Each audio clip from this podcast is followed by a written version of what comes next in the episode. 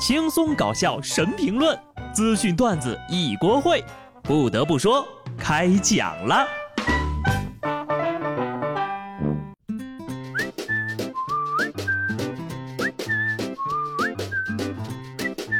Hello，听众朋友们，大家好，这里是有趣的。不得不说，我是机智的小布。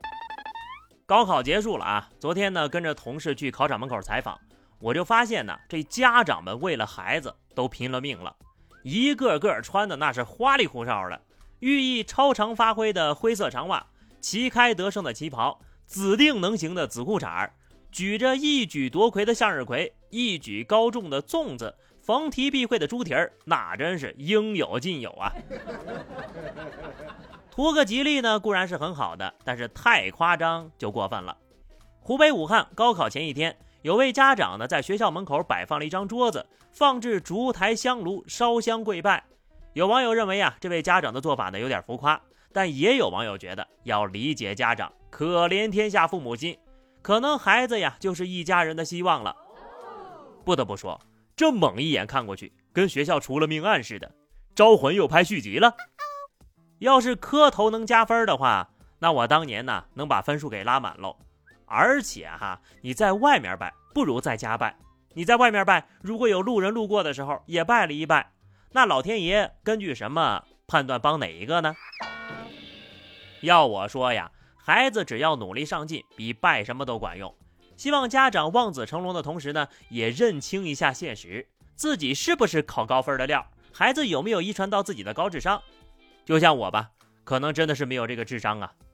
当我看到今年的高考作文题，根据人字的毛笔写法作文，这个题目呀，可以说是非常的好。好就好在，参加考试的人不是我，感觉自己张口就编的本领都退化了。我猜这个意思。是出题老师做个人。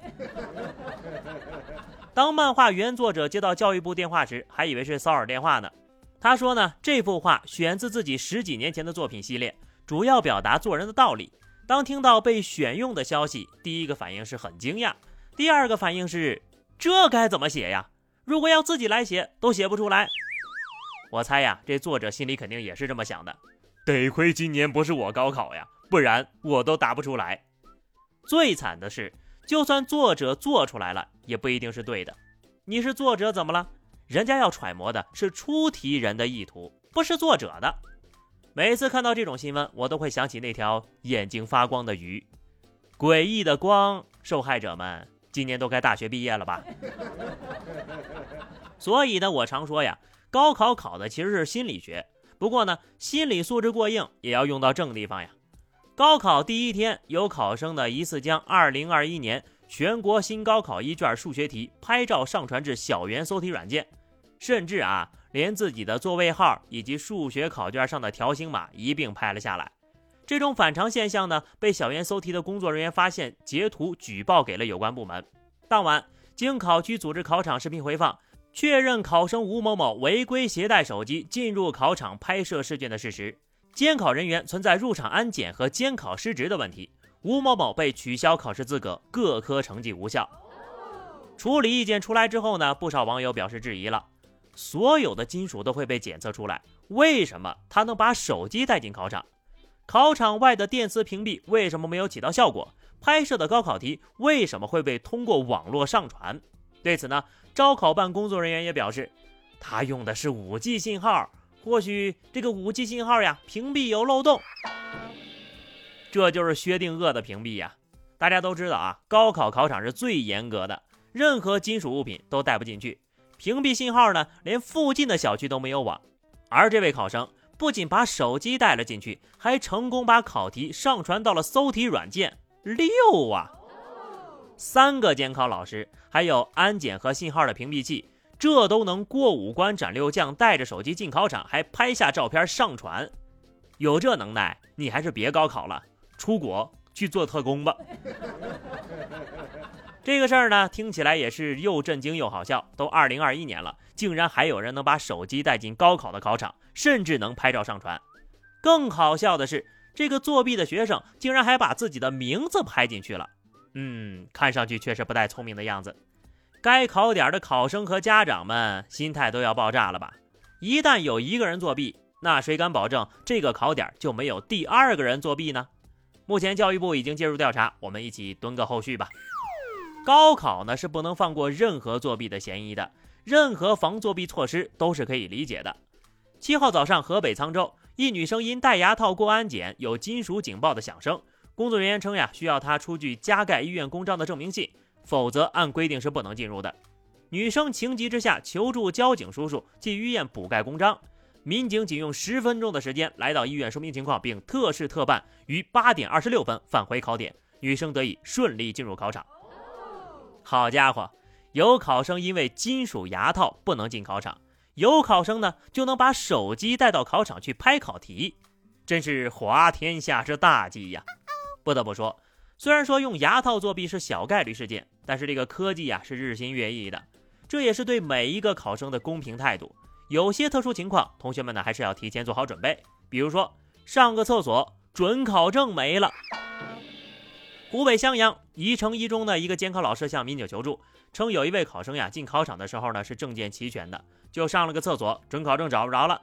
眼看马上就要开考了，只能紧急到学校补打一张准考证。民警立即带上老师上了警车，一路呼啸而去，接着呼啸而来。在开考前两分钟，把补打的准考证送到了考生的手里。这是拿准考证擦了屁股了吗？擦完还得让各部门的工作人员继续帮他擦屁股。没有人年年丢准考证，但是年年都有人丢准考证。换个角度看看啊，高考既是选拔也是淘汰，参加高考准备工作也是高考的一部分。所以说，淘汰从备考就开始了。看老师忙前忙后，又着急又憨的样子，孩子，你可长点心吧。今年呢，丢三落四的可不只是学生，有的老师呀也开始犯马虎了。河南许昌考场外一老师向交警求助称，监考证件忘了带了。许昌铁骑立即启动，风驰电掣，带着老师取回监考证。行吧，这可能是当年忘带准考证的孩子长大了。作为一个成年人啊，还是得对自己、对工作都认真负责才行。你说你当老师的都不操心，还怎么教育学生们仔细认真呢？下面这二位应该是您教的学生吧？安徽亳州一个在三中考试的同学走错了，跑到了谯城中学；另一个在谯城中学考试的同学呢，走错考场，跑到了三中。还好啊，遇到了亳州公安在线交警五大队铁骑，将二人安全送回考场。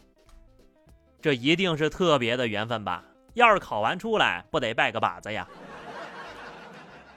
我猜呢，他们可能只是想体验一下一生只做一次的铁骑吧。真是年年岁岁花相似，岁岁年年人不同。沙雕新闻也换了新主角了。前两天呢，杭州一司机赤脚醉驾，自称是女娲后人，一身酒味儿，还要加交警的微信，让交警了解一下他。你说说，你一个女娲后人有啥可豪横的啊？谁还不是了呢？我们全都是女娲的后人呢。别想搞特殊啊！真以为自己是神仙姐姐下凡体验生活来了？我猜呀，一定是女娲捏你的时候土里的水掺少了，结果呀捏成了一个沙雕。